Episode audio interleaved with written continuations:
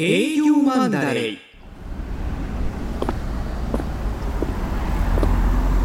CR にゃん橋駅から徒歩5分の裏路地。ここには猫の営業ニャンが夜な夜な吸い込まれていく居酒屋また旅があります。今宵もさまざまな営業ニャンが癒しを求めてやってきていますよ。常連の客新たな客と今夜もカウンターでは楽しい話題が繰り広げられています。では早速そーっと猫耳いや聞き耳を立ててみるとしましょうか。いらっしゃい。お隣失礼しますにゃ。あどうぞどうぞどうぞにゃ荷物ここに置くといいにゃありがとうございますにゃよかったら一緒に飲みますかにゃ駆けつけ一杯どうぞにゃえいいですかにゃでは一杯失礼しますにゃ営業マンの青木ですにゃよろしくお願いしますにゃん。営業マンの今井と申しますにゃどうぞよろしくお願いいたしますにゃどうぞよろしくにゃそれでは乾杯にゃ。乾杯にゃ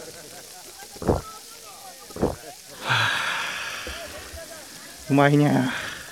なんで最初の一杯目って美味しいんでしょうにゃ。そうだよにゃまあもう一杯どうぞにゃいやいやありがとうございますにゃ。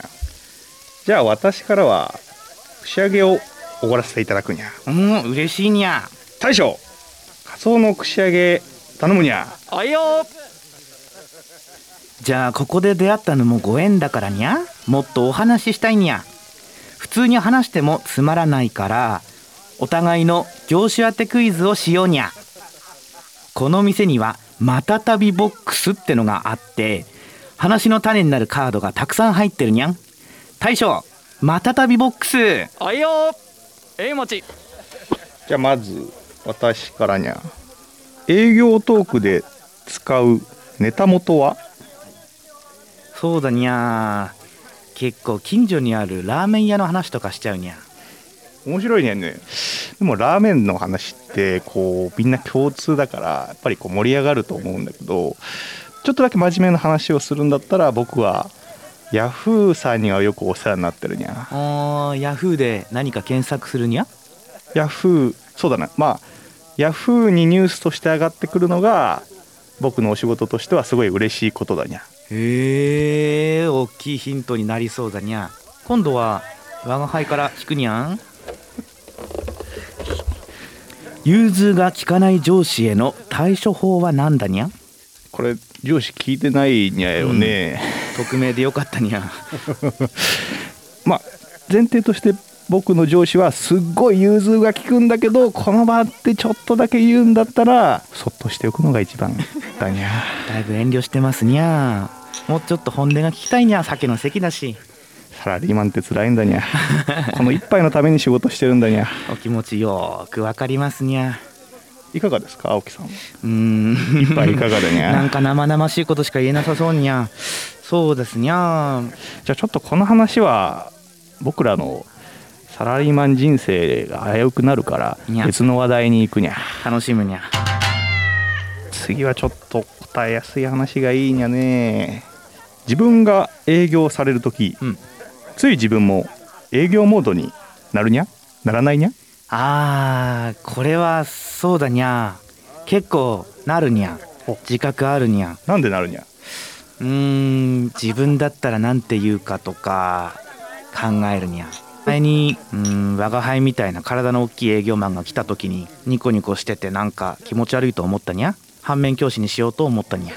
その営業モードになる時って結構日常的に起きるにゃ？それともあんまり起きないにゃ？うーん5回商談があったら1回ぐらいにゃ？うん20%微妙なところだにゃ。僕は営業モードにはならないんだけど迷惑をかけないお客さんになろうかにゃと思って日々過ごしてるにゃ。あーじゃあ営業目線でいいお客様になろうとする感じかにゃ？そうだね。うーん。なんか多分こう飲食店とかに行くと飲食のお仕事を経験してる人ってこうお皿を整えてうん。手前に揃えるだと思うんだけど、それって多分自分がそういうお客さんがあのしてくれると嬉しいなって思いがあるからこうだったらいいなって思うのを実践するにゃ。都合のいいお客さんを演じるにゃ。それは思わせぶりだにゃ結構提案してる方は確かに買ってほしいと思ってくるからにゃ。今井さんが話に乗っちゃうような雰囲気出しちゃうと先方喜んじゃうにゃ。その点はどうだにゃ。難しい質問にゃね。大将カツオ一本よろしいにゃ。はいよ。えいもちうまそうなカツオだにゃ。疲れてるみたいだから食べてにゃ。じゃあ遠慮なく。大将爪楊枝くれにゃ。はいよえいもち。じゃあ青木さん引いてほしいにゃ。なんか引いちゃうにゃあ面白いにゃ。取引先の接待はどんなところへ行くにゃ？うーん難しいにゃね。ちょっと答えに近づいちゃうんだけどあえて言っていいかにゃ、お願いしますにゃ。接待って普通こう飲食店とかに行って、うん。お酒の場でコミュニケーションを取る。そこからビジネスを広げていくのが、うん。えー一般的だと思うんだけどにゃ。そうだにゃ。僕のお仕事だと職場に来てもらって接待をするっていうのがすごい多いケースだにゃ。来てもらうことで次のお仕事につながるケースが多いからだにゃ。うーん。ちょっとヒントだにゃうーん。これ超大ヒントにゃ来てもらうことで接待になっちゃうにゃうーん。これ以上はごめんなさい言えないにゃ 青木さんはどうだにゃ？そうだにゃ我が輩の接待は人が少ない喫茶店とかだにゃ。それって接待なのかにゃ？商談じゃないのかにゃ？あー。接待も商談も込み込みでやるにゃ。人が少ない雰囲気のいい喫茶店に行ってにゃ。先方と。ハイスペックさがわかるにゃね。お 酒の力がいらないなんて羨ましいにゃね そんなことないにゃ喫茶店。なるほど。あー。ますますわからなくなっちヒゃうね。ントになるかもしれないけどにゃ。うーん。相手は一人のことが多いにゃ。一人？うん。一人が多い。うん。あとはなるほどにゃ。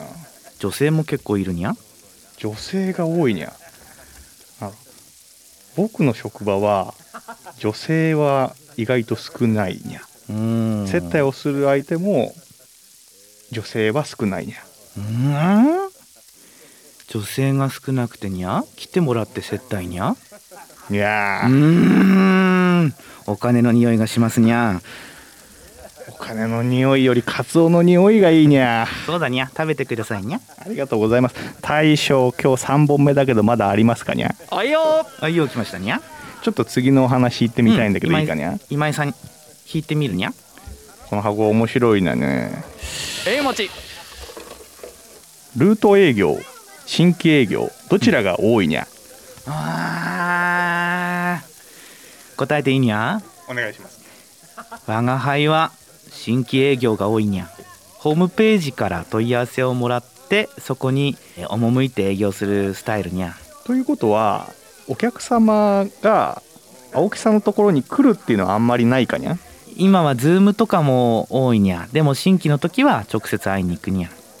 なるほど。それで喫茶店で相手が一人ってことかにゃ。先方のオフィスの時もあるにゃ。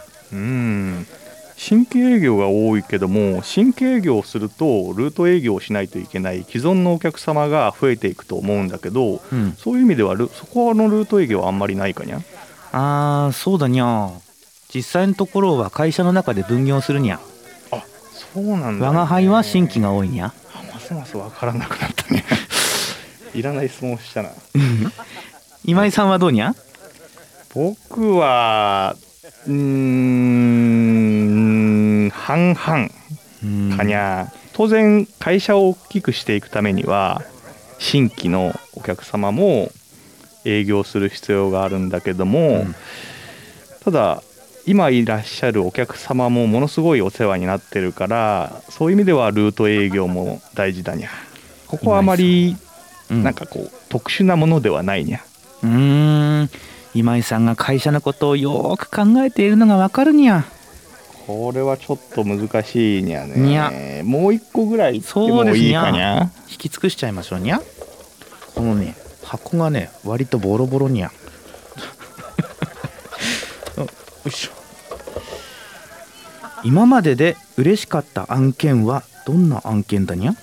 僕から行くけども、にゃ。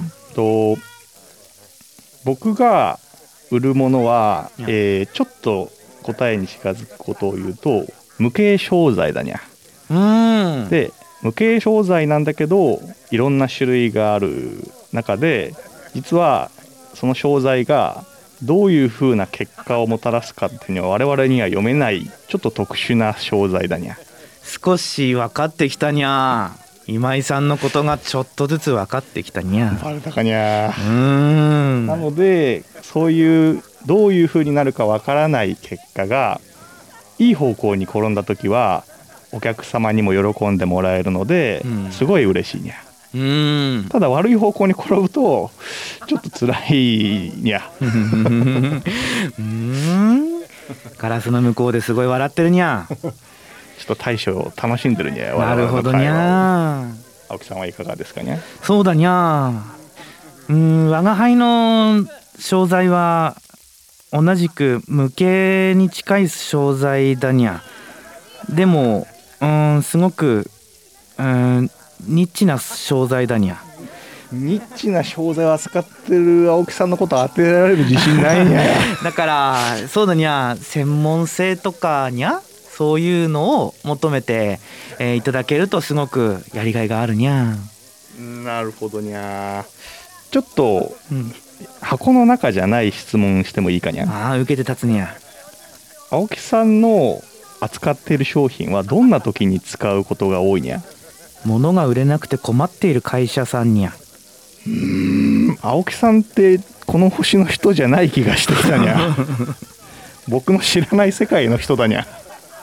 なんか物が売れなくて困ってるとかもっと自分たちのサービスを広めたいとかっていう会社さんに依頼を頂戴するにゃなのに喫茶店で接待をするかにゃ ごめんなさいにゃ喫茶店のイメージ強すぎるにゃ。もう喫茶店のマスターにしか見えないにゃ 商んが。商談商談は、えーオフィスでやるにゃ、 Zoom とか。で、えー接待とか、えー仲良くなるためには喫茶店を使うにゃ。なるほど。なるほどじゃないけどなるほどにゃね じゃあ答え合わせをしてみるかにゃ。お互いに当てちゃっていいかにゃ？僕が思った青木さんの業界はウェブ広告かにゃ？にゃー。残念にゃー。いや大将3杯くれにゃ我が輩が思う今井さんの職業は実は同じくウェブ広告の会社さんなんじゃないかなと思ったにゃうーん残念だにゃ。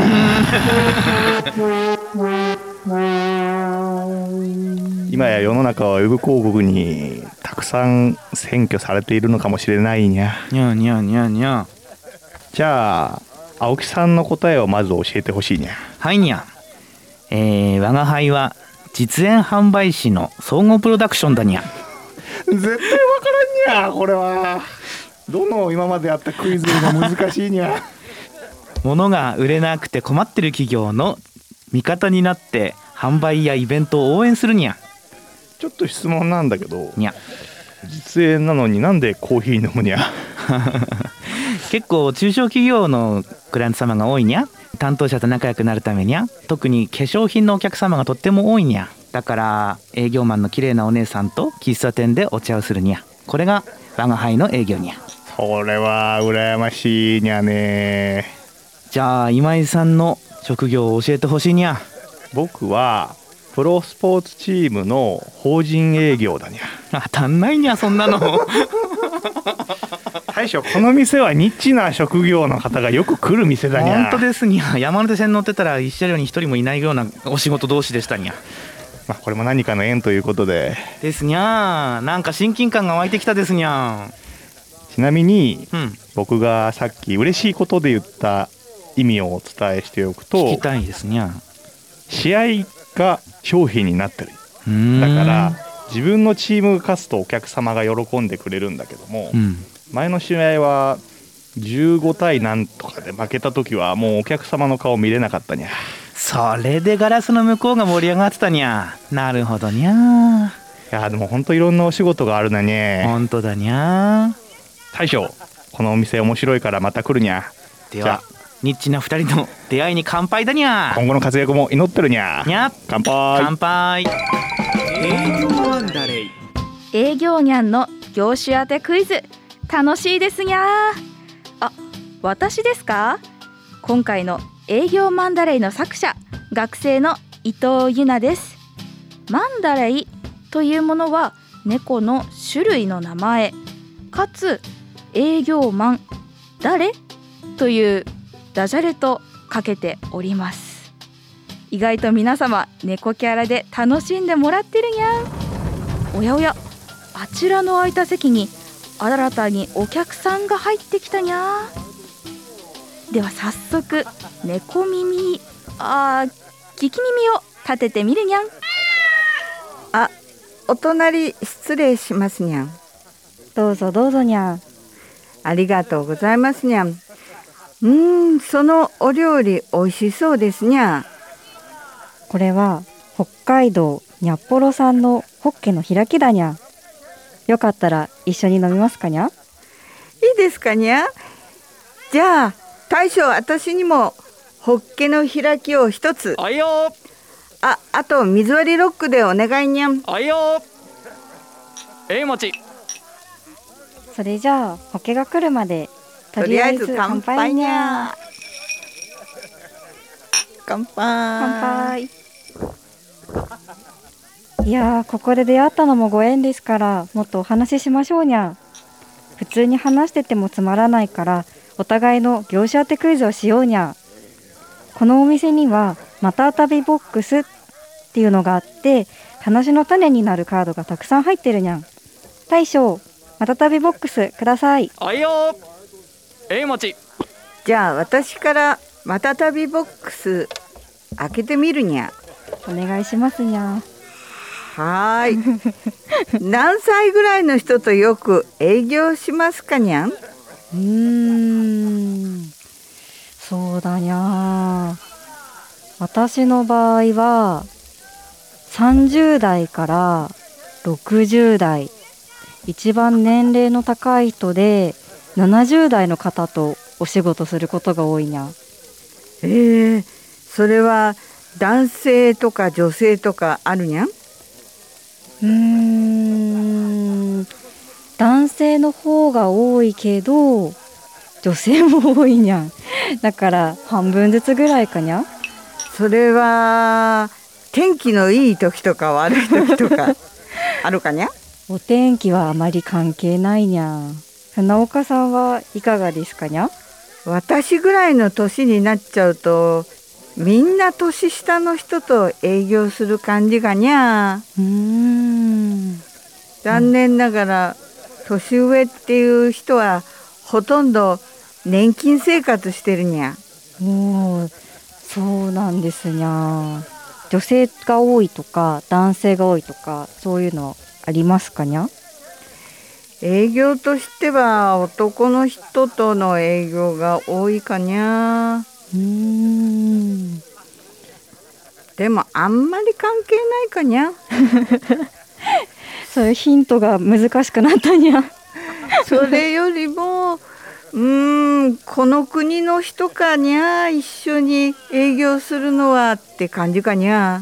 じゃあ国内での営業が多いっていう感じかにゃうーん国内と国外と半々くらいかにゃ。うーん大きなヒントになったかもしれないにゃ じゃあ次私が引いてみるにゃドキドキじゃな。案件はあなたが決断？会社持ち帰り？うーんそれはケースバイケースなのだにゃ。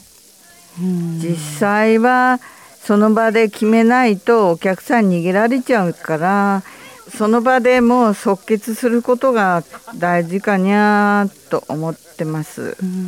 三田さんはいかがかにゃ？私の場合はその場で決断することが多いにゃ。ん。まあ案件の大きさによっては会社に持ち帰ったりもするにゃ。ああそこは私も同じかもしれないにゃ。お客様は決断を迫られたら割とすぐ決断できるものが商材になってるにゃ。私がこれでいいですよと決断してお話ししても相手はうん一回持ち帰るか考えさせてくれって結局言われることも多いにゃん。うーん。それは私も一緒だにゃこんな思いして決断したのに持ち帰られるにゃん。あるあるだにゃ次行ってみますかにゃじゃあもう一つ。私の方から。ではこれで言ってみよう。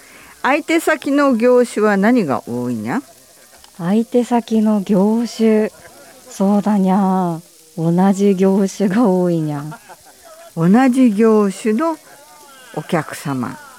そうだにゃうーん難しいにゃ これはもしかしたら私の業種の特殊なところかもしれないにゃ相手先の業種は何が多いか。いや私は業種って大きくしたら同じ業種だけれども若干方向が違うかにゃ、えー業界用語では B2B とか言うんだにゃ。うーん。難しいにゃ。絞れないにゃ。三田さんの方はどうかな？そうだにゃ。私もいわゆる法人営業が多いかにゃおーそのあたりはちょっと似てるかもしれないにゃ そうだにゃ似てるかもしれないにゃ同じ仕事してたりして。ありえますにゃ じゃあ次行ってみますかにゃはい。その前に一杯またおかわりしてもいいかにゃあいよえいもちじゃあ乾杯するにゃ。はい乾杯。じゃあ2杯目乾乾杯。杯美味しいにゃ。よし。これは教えられるかわからないにゃ。業界の裏エピソードがあれば教えてください。私のお客さんはハッピーな時は何も言わないけどハッピーじゃないとめちゃくちゃ怒るにゃ なるほどにゃうーん私の業界は何も起こらなければお客様はハッピーだけど何かそれを使う時が起こったらとっても悲しむことが多いかもしれない。え何かを使う時が悲しくなる？そうなんだにゃこれはめちゃめちゃヒントなんだけれども 私の扱っている商材を使わないといけない時が来た時それはお客様にとっては悲しいことが起こった時が多いかにゃ。あーなんとなく絞れてきたような気がするにゃ。大ヒントだにゃ。もしかしたら同じ業種かと思ったけれども、正反対の業種かもしれないにゃ。うーん。裏エピソード意外と良かったかもしれないにゃ。私の場合は販売するものが遠くにあるにゃ遠く？目の前にはないんだにゃうーん。遠くにある？うーん。この3年間は大変だったにゃっていうのが大きなヒントかにゃ それは目に見えるものかにゃ目にはうん目に見えるというか空間空空間かにゃ。もう混乱してるにゃ。物品ではないにゃ。物品ではない。うーん。じゃあそれじゃあ最後の質問いってみるにゃ。ドキドキするにゃ。夜何時に眠りますか？夜。そうだにゃ。ニュースステーションをまず見て。うんそれからニュース23を見てそれからショップチャンネルもついでに見てから寝るから真夜中12時過ぎかにゃ。うん。ほぼ毎日同じぐらいの時間に寝れる感じかにゃ？お客さんがめちゃくちゃ怒ったりしてクレームが来た時はなかなか眠れないにゃ、お気持ちお察ししますにゃ。私は夜がとっても苦手なんですけれども で私は私も0時ぐらいにはもうベッドにいる感じだにゃもう定時がしっかり決まっている業種なので仕事が終わったら家に帰ってご飯を食べてテレビを見てお風呂に入って寝るっていうのを平日やってる感じかにゃうんすごく健康的な 毎日を過ごしてますにゃはいそうですにゃ私は普段はうんこの辺りにいるからそういう生活してるけど、うん、ちょっとこの辺りじゃないちょっと遠くに行っちゃった時は時間が逆転しちゃったりする時もあるんだにゃ。だからその時はなかなか眠れなくなることも多いんだにゃ。うーん。なんとなくざっくりなイメージがついてきたにゃ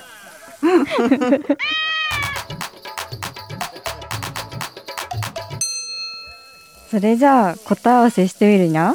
じゃあ私が想像するに船岡さんは航空会社関連のうん飛行機の部品を売ってる営業？部品かい。近いんだけれどもその飛行機のもうちょっと先にあるところなんだにゃ私も当てちゃおうかにゃ。お願いしますにゃ。さっきのそれを使うと悲しい時って言ってたにゃ。うんうん。お葬式とか。そっち方面かにゃ。すごく惜しいにゃ。ただお葬式まで行かないにゃ。お葬式までいいかにゃい。でもおもうちょっとしたらお葬式行っちゃう。こんな感じかにゃそうだにゃ可能性は結構高いかもしれないにゃでもなるべくはお葬式に行ってほしくないにゃという感じかにゃそうですにゃ病院の看護師さんとかかにゃちょっと外れてしまったにゃ じゃあ私から言いますにゃ私は保険会社の代理店営業をしてるにゃ会社の代理店業でしたにゃ、では私はですね海外にある、えーホテルの営業をしておりますにゃ、おー。だから飛行機には乗らないと行きつけないので。全然乗る前のところ答えちゃったにゃ。部品を売ってるっていうところはなかなか良かったにゃ今日はなんだかニッチな職業の方が多いって聞いたからあえてニッチなところを答えすぎたにゃ、はい、じゃあ今日は楽しかったにゃ。ありがとうございました。こちらこそ楽しかったにゃ。もう一回乾杯。にはい。ゃ、乾杯。営業マンダレイ。銘柄選別ってどうやったらいい？来週の相場のポイントは？株式投資に役立つ情報ツールならクイックマネーワールド。マーケットのプロが予想したデータで銘柄探しもできる。プロがチェックする情報も見られる。オンラインセミナーも毎月開催中。マネーワで検索して会員登録しよう。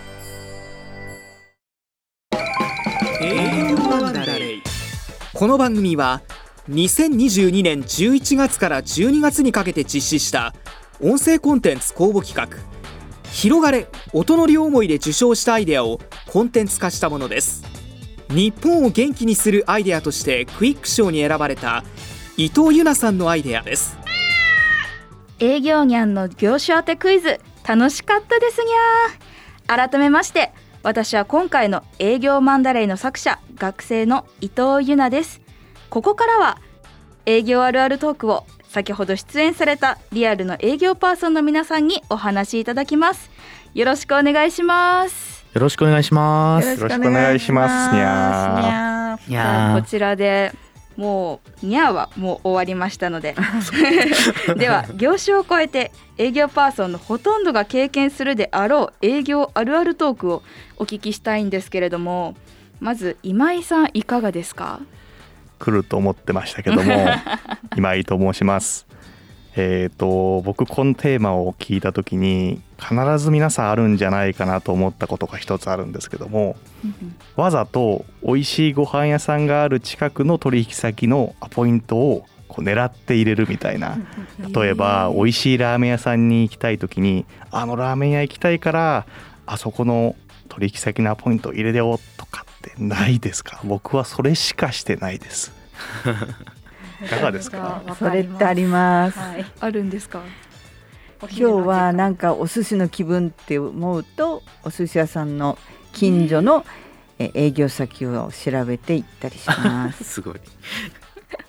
かなりもう的を定めて営業しに行くんですね。なんかそういうことでもないと面白くないなと思って。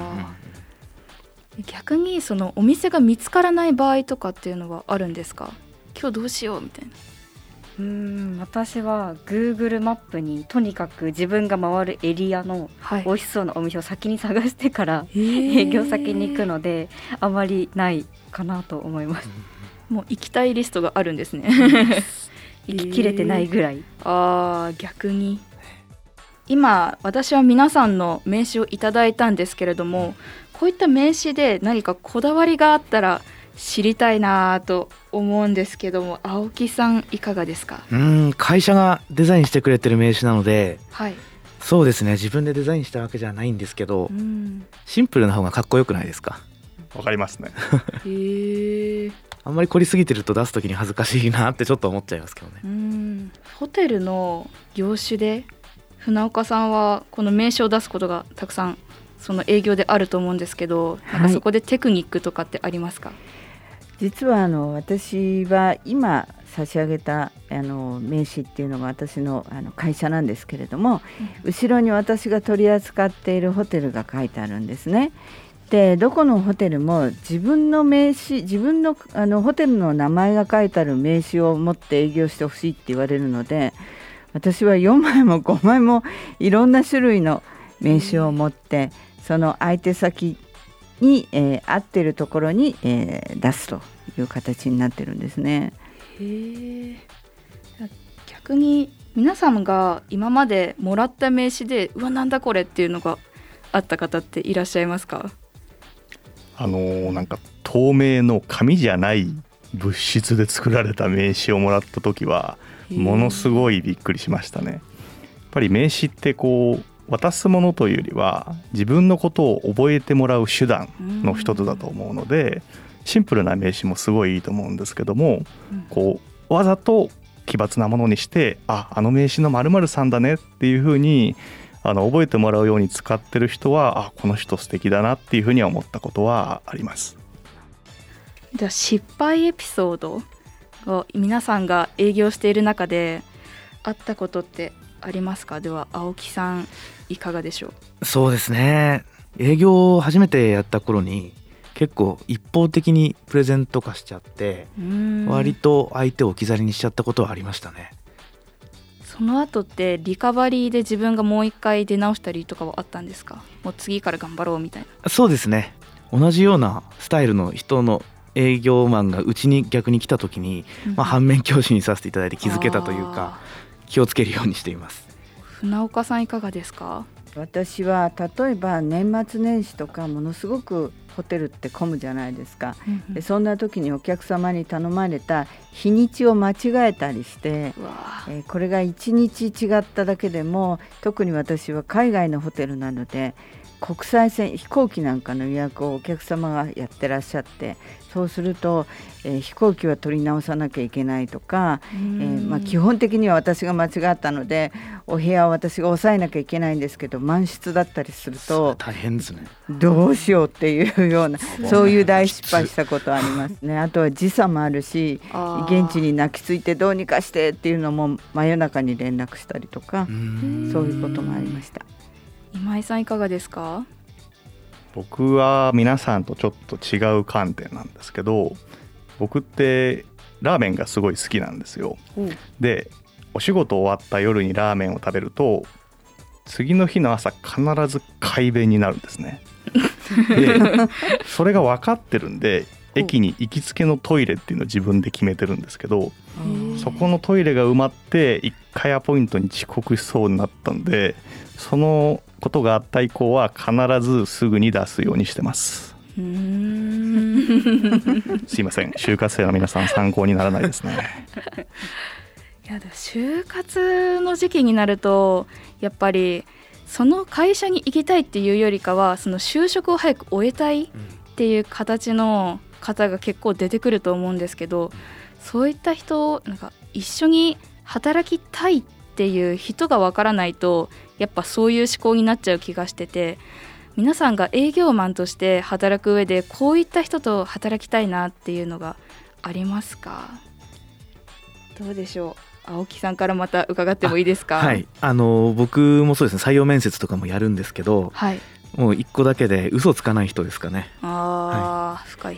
ちょっとやっぱり仲間でやっていくと間違った時とかミスした時とかやっぱ知られたくないじゃないですか。だからうんちょっとこうごまかそうっていう人もいたりするかもしれないんですけど、ね、そこから信頼関係がなんか崩れちゃったりしがちなので IQ とかいらないので愛嬌とあと嘘をつかない誠実な心があれば十分だと思います。なるほど。三田さんいかがですか？そうですね。私の場合は愛社精神を持っている人が多い社員がたくさんいる会社に就職したいと思って就職活動の時は結構そこを聞いたりとかしてました。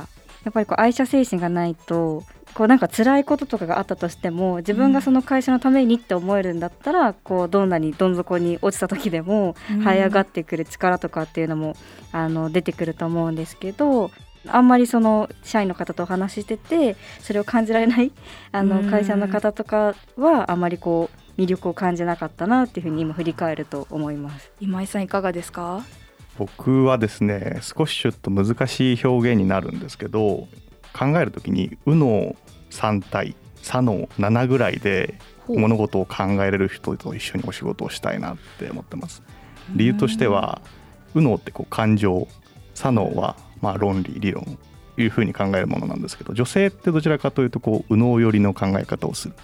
男性は左脳寄りの考え方をするっていうふうにまああの一般的には言われてるんですけど営業ってどっちもないといけないと思っててただ今のよくある営業っていうのはどちらかというとこう右脳を使う営業がやっぱりこう世の中ではまだまだ多い。でそういう営業の世界を新しいものに変えていくには当然左脳も使わないといけないんでそういう意味では僕はこれから新しい営業っていうのを作っていくために右脳3対左脳7左脳で考えながらも右脳も持ち合わせてるようなそういう人と働けたら僕は嬉しいし僕もそういう風になりたいなっていうふうには思ってます。まあ、感情とまあなんでしょうこうロジックというか僕は自分でまあ82ぐらいなのか左脳の方が多いんじゃないかなって思っちゃうんですね。やっぱりこう効率を考えたりとか相手が喜ぶっていうのは当然大事だと思うんですけどもただやっぱり営業ってお客様に喜んでもらえるのが一番嬉しいことなんでそういう意味では自分はもうちょっとこう相手のことを思う気持ちみたいなのはなんか必要なのかなっていうのは自分ではちょっと思ったりはしてます。あの社会人の就活生の皆さん僕みたいにならないようにしてください。じゃあ次の質問に参りたいと思うんですけれどもテンパった時の対処法はということで皆さんが営業中にテンパってしまった時どうやって平常に戻ろうとしているのかをお聞きしたいと思います。では船岡さんいかがですか？うん難しい質問ですね。船岡さんはあんまりテンパらないタイプですか？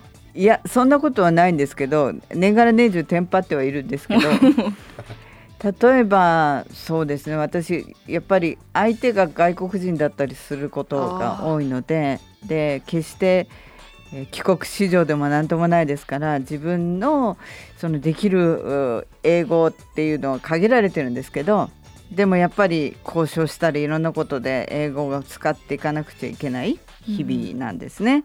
なのでもう本当にあの今でこそオンラインとかになってますけどやっぱりオンライン先でも目の前のスクリーンに外国人が映ってるだけでやっぱり本当に冷や汗かいちゃうしあの私の言ってる意味が通じるだろうかとかあとは相手の表情を見ていてにこやかに見てたりする時はいいですけどなんか私が説明してる時に「ん?」っていう顔を見ちゃうとあもしかしてこの私の英語めちゃくちゃで通じてないかもしれないと思うとものすごくテンパります。でもやっぱりそこはずっと長年その仕事をしてきてるのであの、まあ、そのテンパりに負けないように、まあ、あの最後まで自分なりの表現をして、えー、やっていくっていう感じですかね。あんまりテンパらなさそうだなと第一印象で思った青木さんいかがですか？そうですね。僕はだテンパったらどうしようもなくなっちゃうんですよ。だからテンパらないようにしてます。自分でもあのイベントの進行とか出ることがあるのでテンパらないためのサプリとか飲んでます。テンパらないためのサプリ？ギャバとかカモミールとか取ってますね。さっきちらっと飲みました。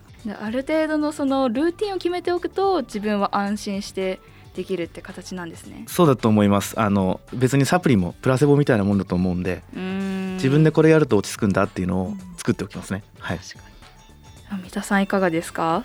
テンパったら多分本当に大変なことになっちゃうと思うので、テンパらないために私めちゃめちゃ慎重派なんですけれども、まあ、よく石橋を叩いて渡るっていうことわざ慣用句あると思うんですけど私の場合は叩き割るぐらい入念な準備をして 何事にも挑むっていうのをま常に心がけています。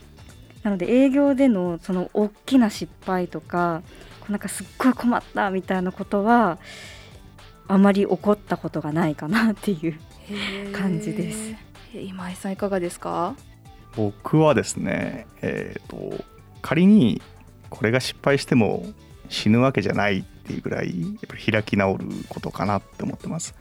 これはあの就職活動の面接とかも多分一緒だと思うんですけどまあ失敗って誰でもしますし、まあ、テンパることが悪いことではないと思うので、まあ、仮にこれがまあミスっても他でまた取り返せるだろうっていうふうにあのお仕事もまああくまでもこう人生の一部でしかないですし、まあ、楽しく過ごすための手段だと思ってるんでそこはこう失敗しても死なないっていうぐらい割り切ってテンパったとしても乗り切るようにはしています。